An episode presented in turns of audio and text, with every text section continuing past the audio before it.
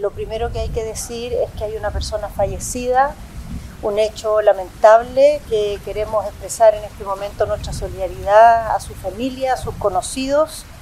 Esto aconteció en la comuna de Coihueco, se trata de una persona de 86 años y queremos lamentar esta situación, es la tercera persona que fallece en el transcurso de esta catástrofe.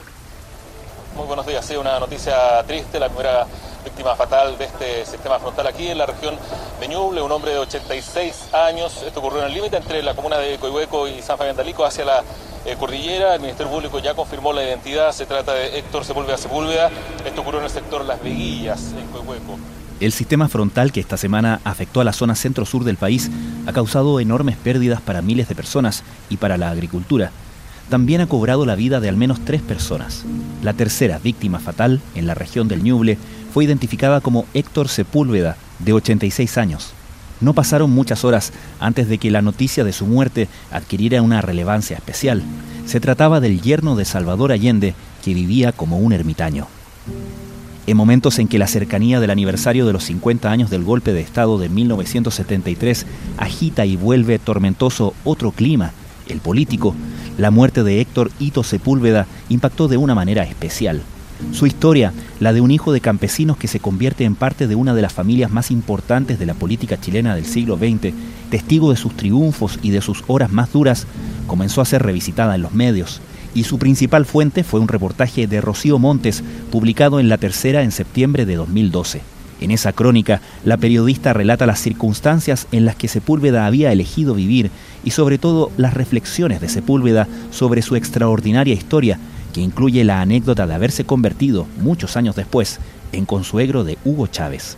Hoy conversamos con Rocío Montes, jefa de informaciones del diario El País Chile, y quien fue co-conductora de este podcast el año pasado, sobre por qué la vida de Héctor Sepúlveda resulta tan interesante y sobre cómo llegó a tocar su puerta. Desde la redacción de La Tercera, esto es Crónica Estéreo. Cada historia tiene un sonido. Soy Francisco Aravena. Es viernes 25 de agosto. Rocío, bienvenida de vuelta, aunque sea por, por un día. Muchas gracias, Francisco. Un gusto estar en Crónica Estéreo. Rocío, a veces pasa en la carrera de todo periodista que las historias vuelven a uno. Y esta historia ha vuelto a ti. Bueno, me causó gran impacto cuando vi en las noticias, fue un impacto eh, darme cuenta de que había muerto en esas circunstancias. Pero lo que más me llamó la atención fue cómo la historia de Hito Sepúlveda llegó tanto a las personas. Recuerdo que el martes puse un tweet donde contaba de su fallecimiento y puso un link al reportaje original de la tercera que tuvo muchísima, muchísima repercusión en redes sociales con una cantidad de comentarios y muy amorosos, todos muy humanos. La historia de Hito Sepúlveda por razones que no me sé explicar del todo, quizás por su sencillez. Llegó mucho al corazón de los lectores y qué bonita despedida, ¿no? Qué bonita despedida finalmente para él y me imagino que para la familia, pese a las circunstancias complicadas en que se produjo su fallecimiento, también debe ser una tremenda satisfacción. Qué curioso y qué paradoja que una persona que finalmente se terminó recluyendo del mundo y viviendo solo por tantos años, un ermitaño, se ha despedido a su vez por tanta gente y con tanto cariño. Vamos al inicio de esta historia. Tú lograste ir a visitar en su momento a Héctor Sepúlveda al lugar donde él había elegido vivir, donde se había recluido finalmente. Cuéntame un poco cómo llegaste a él en primer lugar. Recuerdo que yo trabajaba en reportajes de la tercera al año 2012, estamos hablando 11 años atrás, y siempre me llamó la atención mucho la familia Allende, pero sobre todo un personaje que era Carmen Paz Allende Busi, que es la primogénita del presidente Allende, parvularia de profesión, que ha tenido, a diferencia de las otras dos hermanas, Tati e Isabel, una vida muy recluida, muy de bajo perfil.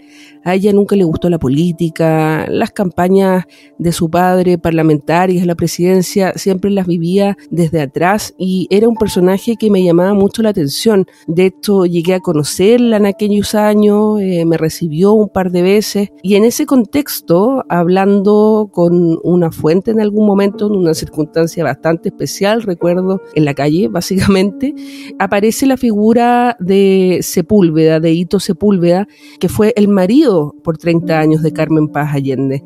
Y me dicen que estaba recluido en el sur que desde que volvió del exilio en México en 1991 se había ido de la ciudad, básicamente de la civilización, y vivía como un ermitaño.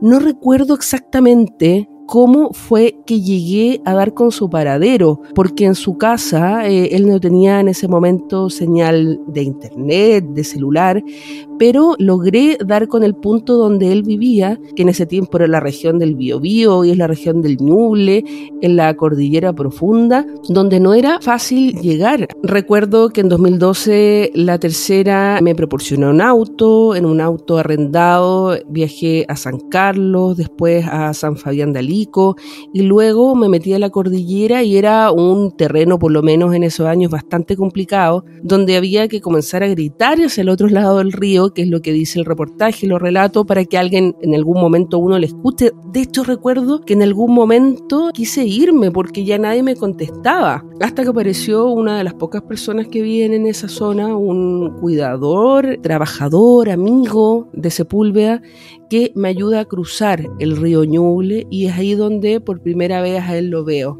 Fue esas las circunstancias donde encontré al personaje que cuando conozco su vida, su relato, su forma de vivir, tiene toda la coherencia del mundo. ¿Él esperaba tu visita? ¿Le habían, ¿Le habían dicho? ¿Se sorprendió? Uno imaginaría que alguien que decide recluirse de esa manera no necesariamente va a estar feliz de que llegue una periodista a su casa, ¿no? No recuerdo exactamente tampoco si él esperaba o no mi visita. Lo que sí sé que fue muy acogedor y que, como también planteo en el reportaje eh, publicado la tercera en septiembre del 2012, él tenía muchas ganas de hablar y de recordar. Es un personaje, Francisco, que yo creo que tiene interés por varias dimensiones. Una, porque es una persona, como él describe, de origen muy campesino. Era una persona, no sé si de origen humilde, porque su familia heredó tierra, etcétera, sino de cultura campesina, que se viene muy pequeño a Santiago a estudiar en el San Ignacio a los seis años y que por cosas del destino termina en la familia Allende, que es la familia más importante de la izquierda chilena en los últimos 100 años. Somos los herederos legítimos de los padres de la patria y juntos haremos la segunda independencia, la independencia económica de Chile. Entonces vivió muy de cerca el poder, vivió las campañas del presidente Allende, estuvo con François Mitterrand en Chile, estuvo con Fidel Castro, vivió el dolor y la tragedia del golpe de Estado del núcleo familiar, luego se va al exilio, la vida en México y finalmente cuando vuelve a Santiago, a Chile en 1991, a los cincuenta y pocos años, no se puede reinsertar y vuelve a sus orígenes campesinos y después de toda esa vida, esa vida tan involucrada, tan cercana al poder, a grandes figuras, a un exilio acomodado, hay que decirlo en México, se recluye lo más básico del ser humano, que es la naturaleza, el río, una casa muy sencilla, que como describe en el reportaje, no tenía vidrios, por ejemplo, tenía un colchón muy humilde, y eso me llama profundamente la atención, ¿no? Esos tránsitos, las biografías de las personas, como una persona tan vinculada a la política en algún momento, decide finalmente volver a lo más sencillo y humilde después de esas experiencias tan traumáticas ¿no? que vivió la familia Allende y que sigue viviendo.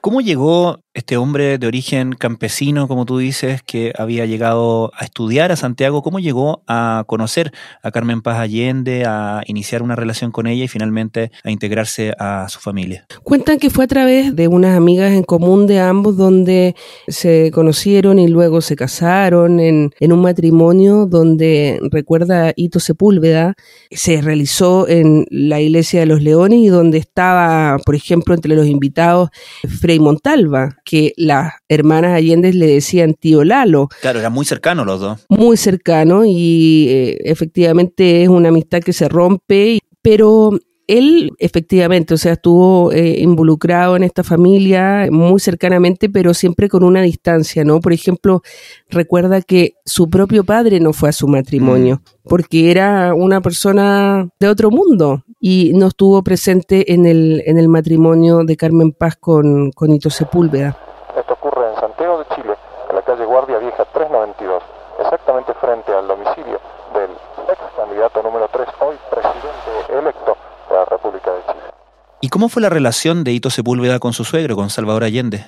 Tenían una relación muy cordial y Sepúlveda recordaba que Allende siempre respetó la distancia que él tenía con la política, hasta que en un momento le dice, ya pues compañero, decídase, hmm. ya, ya en el gobierno de la Unidad Popular. Sin embargo, Sepúlveda nunca asumió ningún cargo y él era mecánico, o sea, de profesión mecánica, a él le gustaban las máquinas, o sea, no tenía nada que ver con este mundo cultural, de la política, del poder, de la élite santiaguina, como era la familia Allende, ni de la izquierda. Era un hombre político finalmente que termina incrustado en el corazón de, de esta familia que observa estos acontecimientos históricos que han marcado no solo esa familia, sino el país entero tan de mm. cerca, pero que sin embargo siempre lo miró como con un punto de vista tan lejano, ¿no? Eh, desde la distancia. Y eso yo creo que tiene como un valor incalculable, o sea, este punto de vista tan distinto de lo que sucedía allí dentro. Por ejemplo, él estuvo en ese avión, en el avión que la familia Allende, gracias a las gestiones del presidente mexicano y al embajador mexicano en Chile,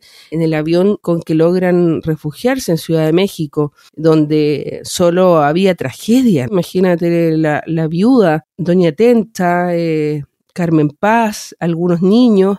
La señora Hortensia Bussi de Allende está contestándole al periodismo virtualmente de todo el mundo representado hoy aquí.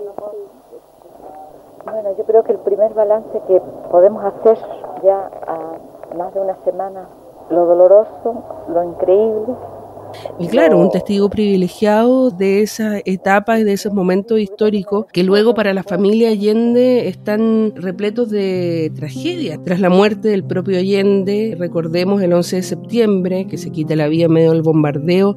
Luego en 77, Beatriz Tati Allende, la hija revolucionaria de Allende, quien se quita la vida en Cuba su hija Maya Fernández, la actual ministra de Defensa, tenía seis años y su hijito más pequeño, Alejandro, apenas cuatro. Después, en el 81, es la hermana del presidente, Laura Allende, que se quitó la vida, aquejada ya de un cáncer terminal, pero también con una depresión. Y luego, muchos años después, en 2010, Gonzalo Mesa Allende, hijo de la senadora Isabel Allende, que era el mayor de los nietos del presidente. Por eso cuando nos enteramos de la noticia, nos enteramos de que Héctor Sepúlveda había sido la tercera víctima del sistema frontal que esta semana azotó a Chile, parece nuevamente increíble, que a tan pocos días de los 50 años del golpe de Estado, nuevamente una tragedia, en este caso fortuita, accidental aparentemente, golpee nuevamente el núcleo de esta familia, pese a que Sepúlveda ya llevaba muchos años separado de Carmen Paz Allende.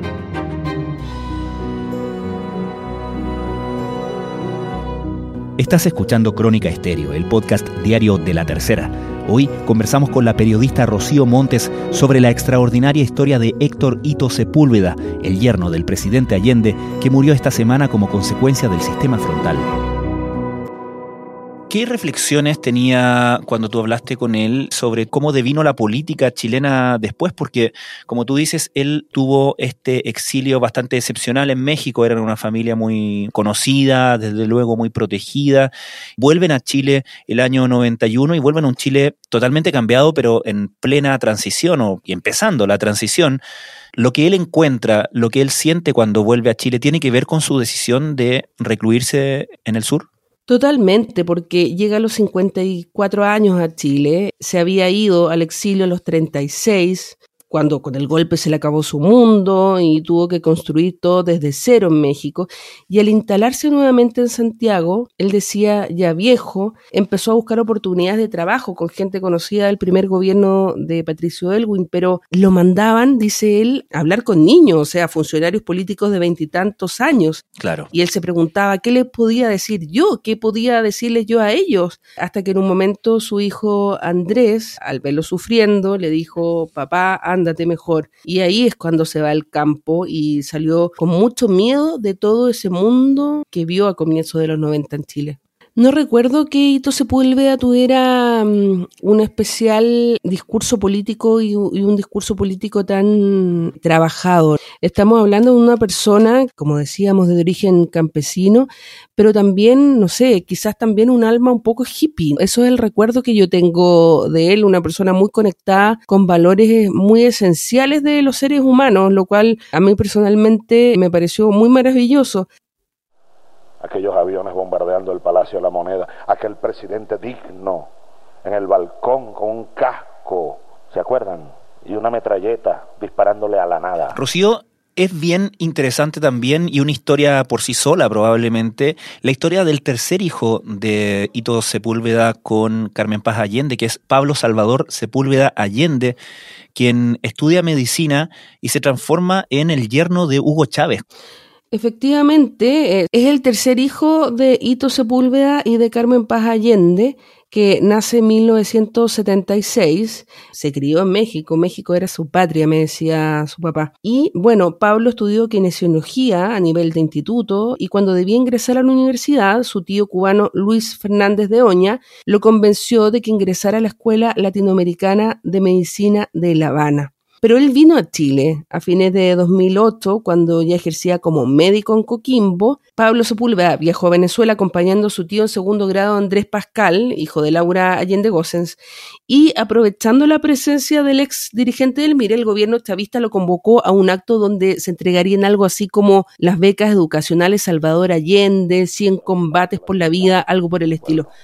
Pasaron los años y yo creo que lo que está ocurriendo hoy en América Latina reivindica el intento de Allende y del pueblo chileno. Bueno, al acto también lo acompañó Pablo Sepúlveda. Y ese 11 de noviembre de 2009 se encontraba en el mismo centro de eventos del Paseo Colón María Gabriela Chávez Colmenares, comunicadora social de la Universidad Bolivariana y la segunda hija de Hugo Chávez, además de su principal defensora y heredera política. Tiempo después, en su, ¿se acuerdan? En el programa radial Aló Presidente, el propio Chávez oficializó el romance y presentó al hijo de Ito Sepúlveda como el compañero de su hija. Entonces ahí Pablito, me decía Ito Sepúlveda, se fue a vivir a Venezuela. Curiosamente, Ito Sepúlveda no tenía nada que ver con ese mundo, lo miraba con mucha distancia. Es decir, en algún momento, pensemos, Ito Sepúlveda, este señor que estaba recluido en las montañas del sur de Chile, sin tener prácticamente conexión con nadie, era consuegro de Hugo Chávez en su momento más eh, hmm. poderoso, ¿no? Claro. Pero él se sentía muy ajeno a eso y nunca tuvo ningún vínculo, no viajó a Venezuela. Rocío, finalmente, habiendo tenido la experiencia de conocerlo, no solamente conocerlo, hablar con él, visitarlo en su hogar, en la cabaña donde él vivía, ¿cómo te imaginas que, que fueron sus últimos días? ¿Cómo te imaginas que murió? Yo creo que era una forma bastante tranquila. La ministra del Interior, el mismo martes, muy temprano, dio cuenta de esta tercera víctima del sistema frontal a causa de la caída de un estero. Luego la fiscalía detalló que había caído un riachuelo y que las primeras versiones, ¿cierto?, hablaban de que se habría ahogado. Sin embargo, la familia eh, informa, me informó que finalmente la causa de muerte establecida por el Servicio Médico Legal fue un ataque cardíaco, ya en este contexto de que él salió de su casa a buscar agua, etcétera, a causa justamente del temporal. Pero creo que fue tranquilo porque era un hombre que se notaba que estaba muy en paz y muy feliz también. Se declaraba, y así está escrito en el reportaje, una persona muy feliz, muy completa. Y sobre todo, Francisco, que no le temía la muerte. Él me dijo, por mi origen campesino, para mí la muerte no es tan terrible como para la gente de ciudad. Cualquier día usted se cae, lo patea un caballo, mueren las personas, mueren los animales. Todavía aquí la muerte es parte de la vida porque no hemos perdido la coherencia.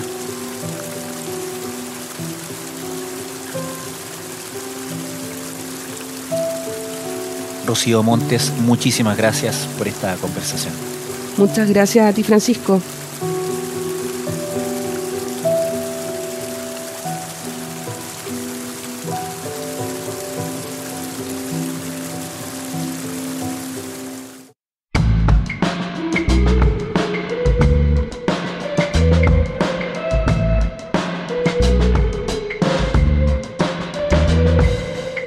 Crónica Estéreo es un podcast original de La Tercera. La edición y conducción es de quien les habla, Francisco Aravena. El diseño y postproducción de sonido son de Michel Poblete. Nuestro tema principal es Say Again de Citadel. Escucha todos nuestros episodios en Spotify o en tu plataforma favorita de podcast y en latercera.com. Nos encontramos mañana en una nueva entrega de Crónica Estéreo. Cada historia tiene un sonido el podcast diario de la tercera.